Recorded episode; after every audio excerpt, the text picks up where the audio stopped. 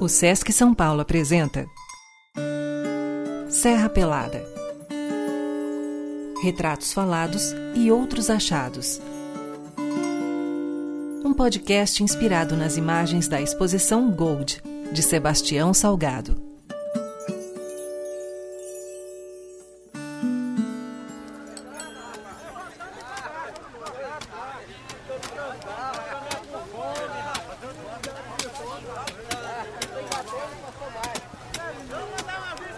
Não existe um homem nesse mundo que não tenha o sonho de ficar rico. Mas a riqueza, meu amigo. A riqueza tem lá os seus caprichos.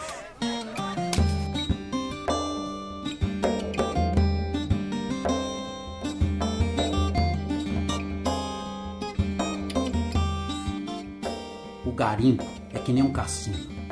Você aposta às vezes você perde, às vezes você ganha. Quando você perde, você acha que da próxima vez vai dar certo.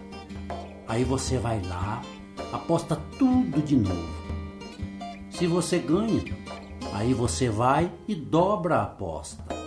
Nisso aí, você acaba é brefado. Foi o que aconteceu com muita gente que eu conheci. Gente que bamburrou, que conseguiu achar de 3 quilos de ouro para cima mas não conseguiu se assegurar com seu hamburro e brefou. Mas o ouro chama, meu amigo. Ah, chama.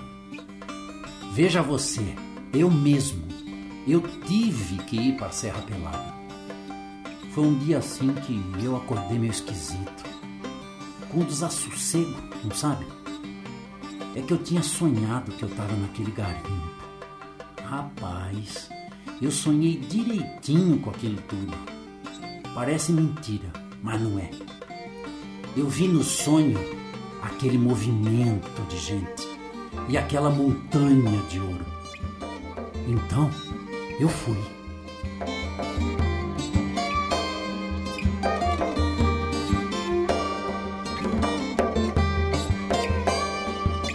E sacrifício do mundo que é chegar naquela serra pelada. Sofri demais para chegar foi varando, varando com fome e descaso. É porque no meio do caminho minha chinela quebrou. Eu fui por dentro das matas, furando. Eu não tinha autorização para entrar pela estrada, não, homem. E tu sabe que quem chega pela mata sem autorização é furão. Aí quando eu cheguei lá, rapaz, Rapaz, tava a voz no poste falando que a federal ia dar carteira para 250 furão. Pensei, oxe, vou lá. Aí, foi aí que eu desembestei. Saí correndo. Cheguei lá tudo suado e já tava uma fila danada. Mas eu consegui. Aí, meu amigo, quando eu peguei a carteira, aí eu fiquei bacana.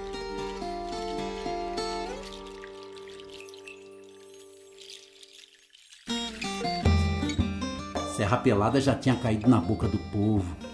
Naquela altura já tinha mais de 30 mil homens trabalhando ali. E não parava de chegar, de chegar gente.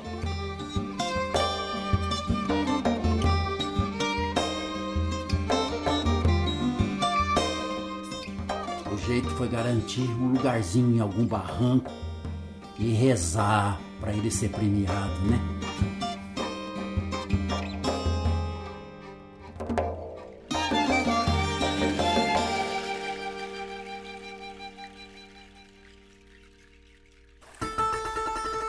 Chamado do ouro. Entre o fim da década de 1970 e o início da de 80, milhares de homens de todas as partes do Brasil se entusiasmaram com o que se comentava sobre o grande potencial de extração da região e se puseram na direção de Serra Pelada. Muitos dos relatos sobre as motivações que os levaram até lá, seus trajetos e os percalços encontrados para chegar ao maior garimpo a céu aberto do mundo formam um gigantesco mosaico com registros e fragmentos de histórias individuais encontrados em reportagens, vídeos, documentários, livros e pesquisas hoje disponíveis, que ajudaram a compor o personagem que você acabou de ouvir e que ilustra a trajetória de tantos homens que ouviram e seguiram o chamado do ouro. Etevaldo da Cruz Arantes foi um deles. O garimpeiro e agricultor, nascido capixaba e criado no norte de Minas Gerais, nos conta como tomou conhecimento do garimpo de Serra Pelada e como foi o seu percurso para chegar até lá, na época, ainda menor de idade. Em 1981, começo do ano, veio o cunhado do meu tio, que já tinha estado em Serra Pelada. Era inverno e ele pretendia fazer uma excursão pela Serra Norte, hoje chamada Serra dos Carajás, porque também havia muitos garimpeiros circulando em busca de ouro por toda a região. Em seguida, depois dos 60 dias para o mato, aí a rota aqui seria, eu moro, minha família sempre morou em Marabá, entre Marabá e Nova Ipixuna, no sul do, sudeste do Pará, e daqui sair em direção ao 30, hoje Curionópolis, a Paraupebas, na época uma pequena vila com poucas casas, e dali atravessamos o rio Paraupebas sobre é, a preocupação dos guardas, né? havia os guardas da Vale do Rio Doce já circulando. Então subimos, passamos uns 60 dias por Serra dos Carajás, pela Serra Norte, encontramos pouquíssimo ouro e aqui as, as atividades são sazonais. É, no período de muita chuva, que é o chamado período invernoso, as pessoas se ocupam mais com, com os trabalhos na roça.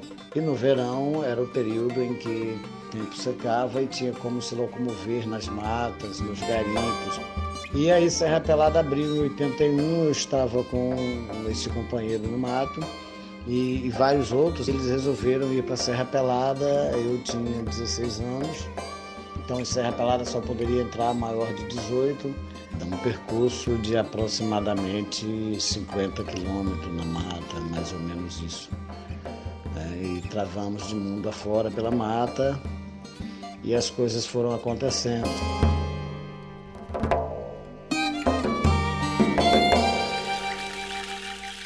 As coisas também foram acontecendo para o Ivan. Hoje, com 74 anos, ele vive em Curionópolis, onde trabalha como artesão. Filho de indígenas guajajaras de Amarante do Maranhão, Ivan já havia passado por muita coisa, inclusive por outros garimpos, antes de chegar à Serra Pelada e se surpreender com o cenário.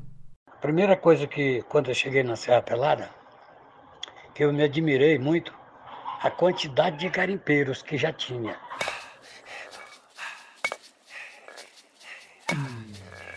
Então, fui me agrupando com eles e consegui tirar logo um barranco na Grota Rica.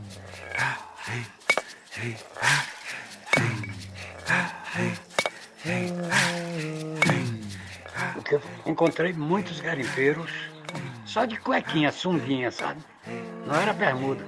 Não existia aquelas cuequinhas que vinha naqueles copinhos, naquelas quase transparentes, porque nós usávamos aquilo.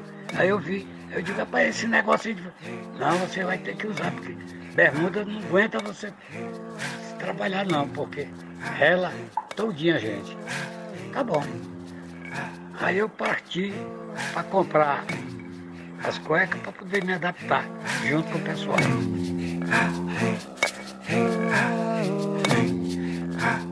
Nesse primeiro barranco eu peguei 17, 18 kg 700 no segundo eu peguei 17 quilos. Na repassagem eu peguei, eu peguei 40 quilos e vendi esse barranco por 500 gramas de ouro.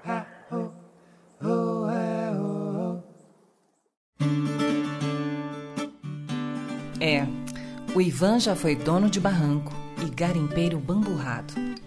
Mas você sabe o que é bamburrar? Algumas fontes dizem que bamburrar é quando o garimpeiro encontra a partir de 3 quilos de ouro. Mas vamos pedir ao Paulo Ferreira, que é jornalista, escritor e acompanhou de perto tudo o que aconteceu em Serra Pelada desde 1981, para que ele nos explique. Paulo, bamburrar é encontrar mais de 3 quilos de ouro por dia? Olha, não, não é por dia não. É quando, quando acontece qualquer, qualquer uma quantidade dessa, é um bamburro bamburrou, fulano bamburrou, né? Então é uma expressão que, se, que eles usam no garimpo. É uma, uma quantidade expressiva, porque ela passou assim, de um quilo, que já é uma quantidade grande. Normalmente eles encontram gramas, né? E aí quando você encontra uma quantidade dessa aí, é bamburro, né? Você estourou a boca do balão, né? Já o cara que, o garimpeiro que perdeu tudo, eles chamam de brefado, né? Ah, o fulano tá brefado.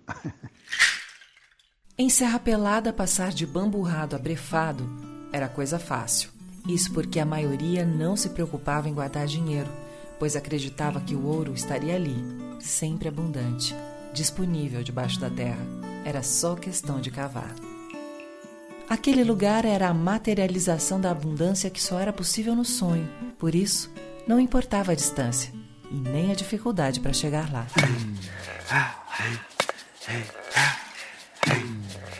Todas as quatro horas da tarde, nós ouvia a Rádio Nacional para ver o valor do preço do ouro, né? Aí nesse dia nós ouvimos, nós vimos uma mensagem de um garimpeiro passando para o irmão dele. Atenção, fulano de tal, seu irmão se encontra na Serra das Andorinhas e vem para cá urgente que está dando quilo e meio de ouro na puxada por dia. Aí eu pulei logo bem pro lado, ui, na cabeça tá, é só voando a durinha. Aí vamos embora, vamos embora. Aí nós viemos embora. Aí vamos para Marabá, de Marabá. Fui para Curionópolis, onde só tinha. Curionópolis não tinha uma casa, só Castanhal. Aí fomos por do Paropeba, de Paropeba atravessando a mata, fomos sair numa grotinha velha. Nós estávamos acampados lá quando o Raimundinho do, do Ernesto de Marabá ele disse, bigode, rapaz, o que, tu tá fazendo aqui, rapaz? Rapaz, isso aqui não tem ouro, ouro não, rapaz. Ouro tem na Serra Pelada. Chegando em Serra Pelada, é, o meu pai era sócio de um barranco, uma cátedra, mas com, e o meu tio que coordenava, como era de menor e o meu tio era curiolando, quer dizer, aquele adepto das ordens é, do curió, seguiu o pé da letra, acabaram não me aceitando no acampamento.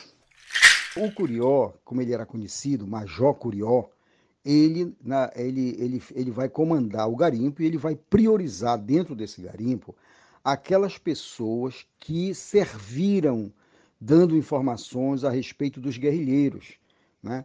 que são os famosos bate-paus. Eram homens que davam as pistas de onde poderiam estar passando os guerrilheiros, onde eles moravam, onde eles moraram, onde eles cruzavam, os sítios que eles costumavam frequentar ou os rios que eles desciam.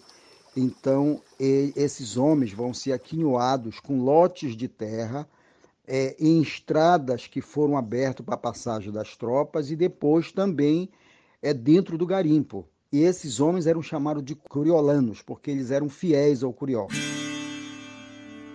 Só que lá dentro também tinham pessoas que não comungavam das ideias do curió, que ao contrário, foram vítimas dele porque se recusaram a fazer esse, esse papel, fugiram né, na época da guerrilha para outras, outros lugares e depois, quando foram para o garimpo, entraram, muitos entraram clandestinamente pelo meio da mata. E a ordem naquela época que ele monta lá era o seguinte: quem fosse entrando como furão, quer dizer, o cara que furava o esquema de segurança, deveria ser morto lá no meio da mata mesmo. Então dizem que os, alguns, alguns depoimentos é que encontraram muitas carcaças de pessoas que foram mortas no meio da mata porque eram furões, né? furavam o esquema de segurança. Então o Curió foi o representante do Estado brasileiro, membro do SNI, que foi, veio, foi deslocado para a Amazônia para combater a guerrilha do Araguá, permaneceu na região e viu no garimpo de Serra Pelada uma válvula de escape para que os camponeses dos estados vizinhos, ou mesmo do interior do Pará e dos estados vizinhos do Maranhão, do Piauí, de Ceará, de Goiás, pudessem penetrar naquela região em busca de terra onde existiam os castanhais. E então foi uma forma de conter essa panela de pressão, colocando essas pessoas dentro de um garimpo que chegou a reunir em torno de 120 mil homens no período mais é, é, intenso de retirada do minério. Eu tive que sair e fui ser meia praça do barranco do seu Decino Tilim, barranco 990. Fiz o trabalho, lá eu fui cavador, carregador de saco, enchedor, apontador, enfim, fiz todas as atividades necessárias, até que em 82 pegamos um pouquinho de ouro, e aí eu já conhecia muita gente, né? Tem muita gente aqui da região de Marabá, enfim. E aí fui me adaptando e fui me, me organizando.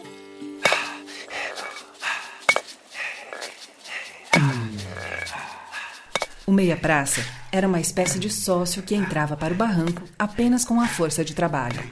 Nessa hierarquia, ele só ficava abaixo mesmo era do dono, também chamado de capitalista. Era o meia-praça que determinava quem ia escavar aonde.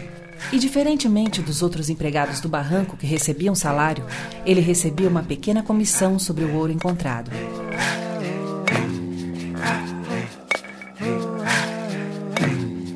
Trabalho começava com o formiga, que cavava até encontrar a rocha e depois juntava essa matéria num saco de até 35 quilos que carregava nas costas para fora da cava, em escadas improvisadas que eram chamadas de Adeus Mamãe. O seu pagamento era proporcional ao peso carregado.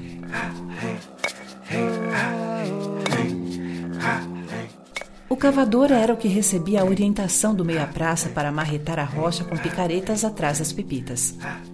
O apurador era o responsável pela lavagem, escorrendo a terra por uma calha coberta de mercúrio líquido. O mercúrio servia para separar o ouro dos demais materiais, formando uma liga que podia ser melhor visualizada dentro da bateia. A nossa disposição no garimpo era só para tirar o ouro, ensacar, levar para o terreiro, apurar, levar para doce gel, vender, botar o dinheiro na caixa, então no bolso.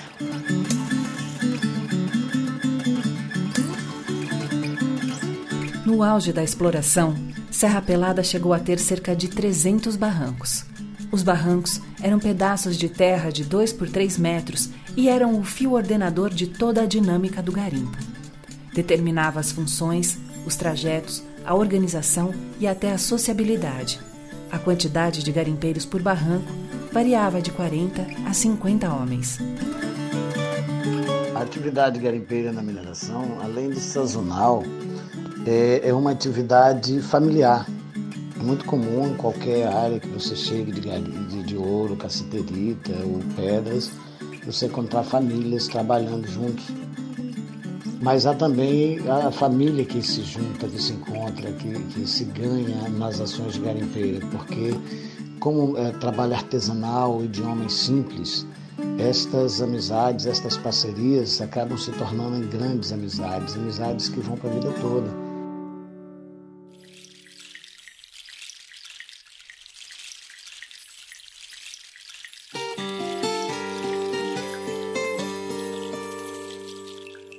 Serra Pelada foi um fenômeno da mineração. Há divergências entre as fontes pesquisadas, mas o que se pode dizer é que no seu auge chegou a reunir em torno de 120 mil homens que extraíram aproximadamente 48 toneladas de ouro.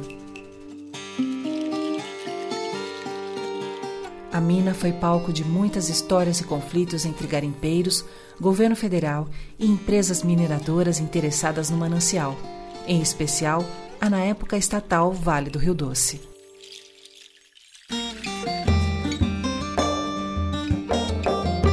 De forma totalmente manual, utilizando apenas ferramentas rudimentares como pás, cavadeiras e picaretas, os garimpeiros desterraram um morro de 150 metros de altura, deixando no lugar uma cratera de 24 mil metros quadrados, que, quando atingiu o lençol freático, se transformou num lago de 200 metros de profundidade com a ação das chuvas.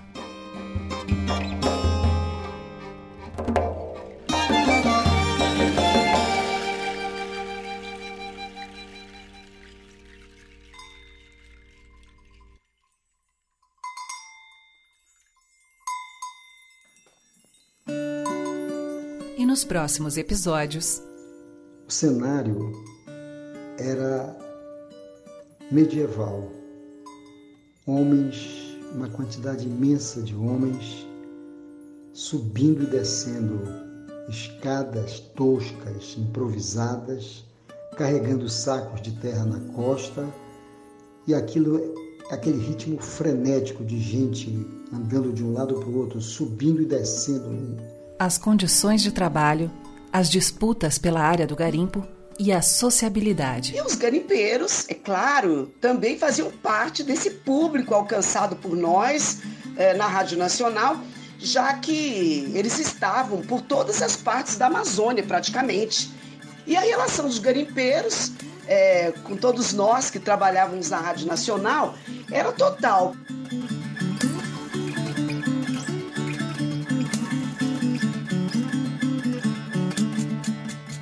Podcast Serra Pelada, Retratos Falados e Outros Achados é parte da programação da exposição Gold de Sebastião Salgado, em exibição no SESC. Direção, roteiro, produção, edição e apresentação de Jane Damiati. Voz do personagem Marco Jaferi. Trilha sonora original e paisagem sonora Levi Ramiro e Álvaro Lara. Depoimentos de Paulo Roberto Ferreira, Etevaldo da Cruz Arantes, Márcia Ferreira e Ivan Barbosa de Almeida Lima.